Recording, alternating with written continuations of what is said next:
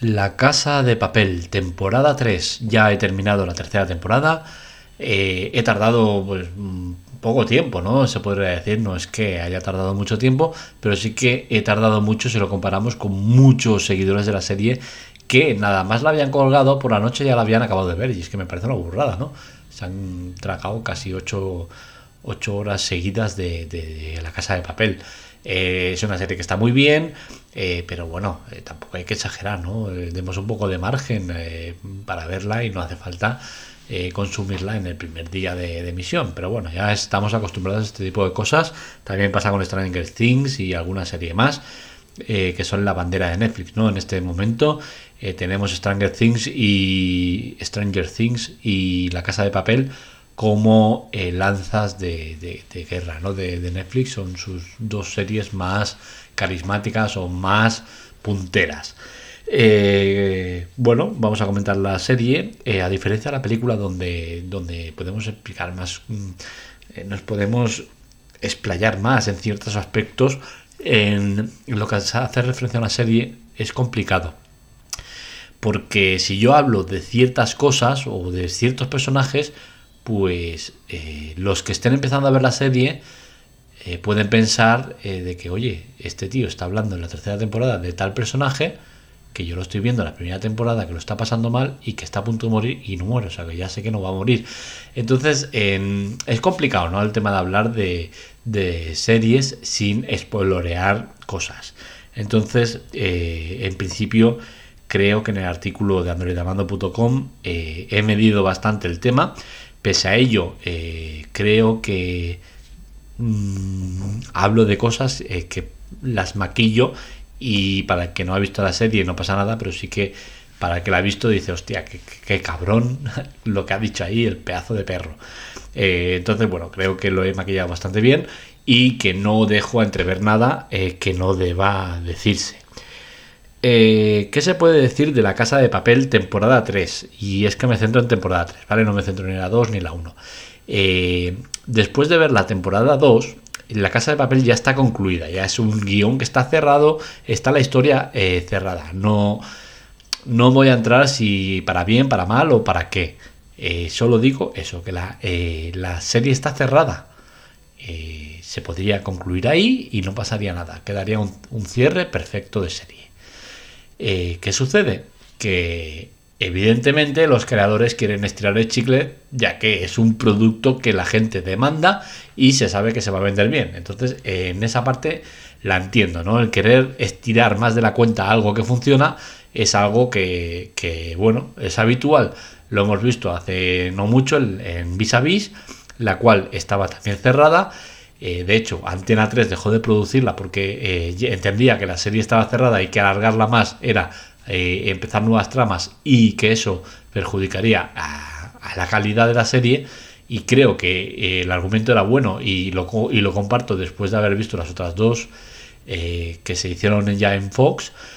Eh, pues con la casa de papel no está pasando lo mismo porque después de ver la temporada 3 hay que decir que si bien la historia estaba totalmente cerrada, eh, el cómo la reanudan y las maneras que cómo la reanudan, la verdad es que está muy bien eh, enfocada. Nos gustará más o menos, estaremos más de acuerdo o menos, pero desde luego después de verla eh, después de ver el último episodio, el último momento, eh, la sensación que te queda es no es la de uff, otra más, sino te queda la de venga, hostia, a ver cuando empieza la nueva. Porque es eso, eh, es la sensación que te queda. Y eso para mí es un gran éxito por parte de los creadores de la serie, ¿no? Que te quedes con esas ganas de más en vez de uff, otra más, que es lo que me pasaba, por ejemplo, con Vis Vis después de ver la segunda, empecé la tercera sin muchas ganas y después de la tercera dije, hostia, otra más, venga, va, a ver si acaba ya. Eh, entonces, eh, muy bien por ese aspecto, ¿no? Eh, ¿Qué puedo contaros de la serie? Esta temporada 3 va a ser muy famosa y muy reconocida por el tema de la bandera, ¿no? Y es que los panameños están bastante indignados con la serie y yo creo que con razón, ¿no? personalmente no me no me pongo en su piel porque no soy nada patriótico, ¿no? Y el tema de las banderas a mí me la trae pairo, o sea, no soy nada, no soy nada patriótico, nada. Eh, me da lo mismo la bandera, no soy de los que defienden la bandera muerte, eh, ni que me emociono con mi bandera, ni nada por el estilo, ¿no? Me da bastante igual. Eh, pero sí que puedo entender el enfado de los panameños, pese a que la imagen es, es, lamentable, porque es que es un momento de nada que la bandera se ve eh, un trozo que apenas se ve a casi. Y, hostia, y la que se ha liado en, eh, en, las redes sociales por el tema de que la bandera de Panamá está al revés, que por otra parte entiendo de que, oye, es una serie que no es no es una serie de presupuesto bajo y, cutre, ¿no? Es una serie precisamente que se basa eh, en, lo metódico del profesor y todo, todo que está medido al, al milímetro y que se te escape el tema de que una bandera está al revés eh, la verdad es que es un poco lamentable, ¿no? Pero bueno, la verdad es que salía muy gorda en Twitter por la bandera de Panamá, que recordemos está en la fachada de un edificio concreto de la serie, que tampoco tengo por qué decir el edificio que es, como he visto en muchos sitios, que sale... No, no digo ni el edificio, porque puede ser la casa de, moneda de timbre, puede ser eh, aquí, puede ser allá, puede ser lo que sea. Entonces no me apetece tampoco decir el tema, ni siquiera para que veáis lo que yo mido, el tema de los spoilers, no digo ni siquiera qué edificio es. Pero bueno, sale un edificio que va a estar presente durante toda la temporada y hay unas banderas en la parte de fuera que salen un segundo de nada y la de Panamá sale cortada y que, apenas que tienes que poner hasta el pausa para verla y bueno, está al revés y la gente se ha fijado y bueno, salía muy gordo en Twitter, ¿no? El tema de los móviles prehistóricos. Eh, los que hayáis visto las, dos, las dos primeras temporadas sabréis que eh, eh, cuando secuestran a, quien secuestran, pues sale un panel en la, en la pared donde hay todos los móviles de los secuestrados, ¿no? No es nada que no se vea en los trailers, con la cual cosa no estoy desvelando nada del otro mundo.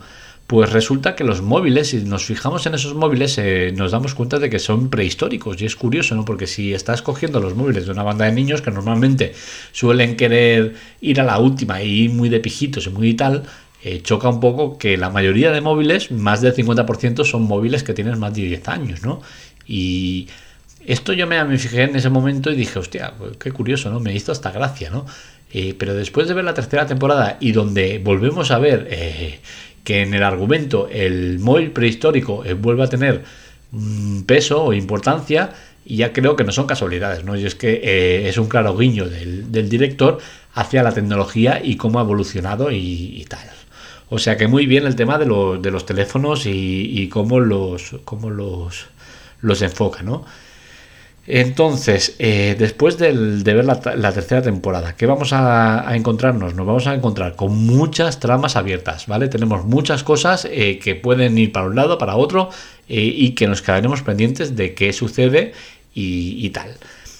un tema que también se habla mucho en las redes sociales, ¿no? Y es el de Belén Cuesta, esta actriz que es una cara muy reconocida, quizás no tiene muchos papeles importantes, pero sí que es una cara que la vez y dice, hostia, esta tía me suena, ¿no? Es una cara reconocida. Y sin embargo, eh, en la tercera temporada de La Casa de Papel tiene un, tiene un papel...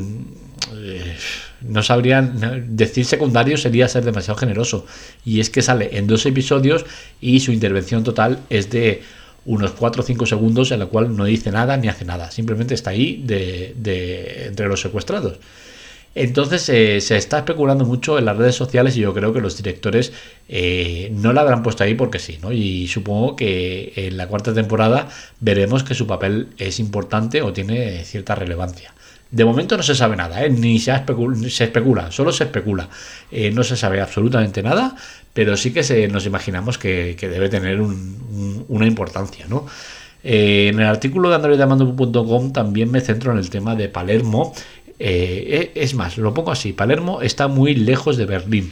Y no hablo de a nivel eh, geográfico, hablo a nivel interpretativo. Palermo es uno de los nuevos eh, aliados de, la banda. y bueno, si bien hace un papel que está bien, no, critico su actuación como, actor, pero sí que creo que está muy lejos de, de Berlín, ¿no?